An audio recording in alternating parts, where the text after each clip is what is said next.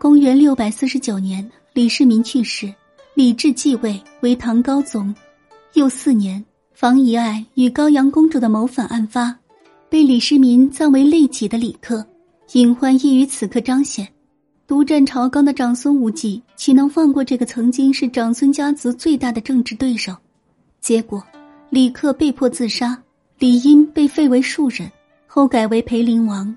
咸丰二年，死于刘沛地巴州。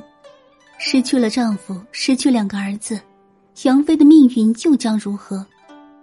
咸丰二年之后，杨妃在史料中销声匿迹了。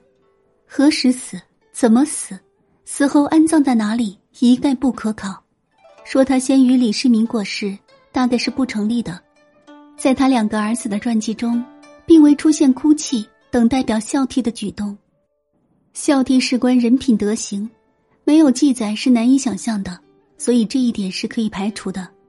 按照当时惯例，李世民死后有子女的妃嫔可以出宫和子女同住，因此。杨妃和李克住在一起的可能性颇大，毕竟李英是一个不成器的家伙。若他先于李克去世的话，也应该陪葬昭陵。她不过是一个女子，一般不会因为儿子牵扯谋反罪而受到牵连。由于不见陪葬记录，亦无碑可查，此推论亦可作罢。从帝女、皇妃到无依无靠的庶民，子孙死的死，留的留。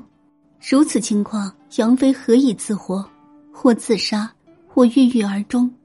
总之是默默无闻的死去，大约后世都没人料理，更无陪葬昭陵、留下葬墓的机会。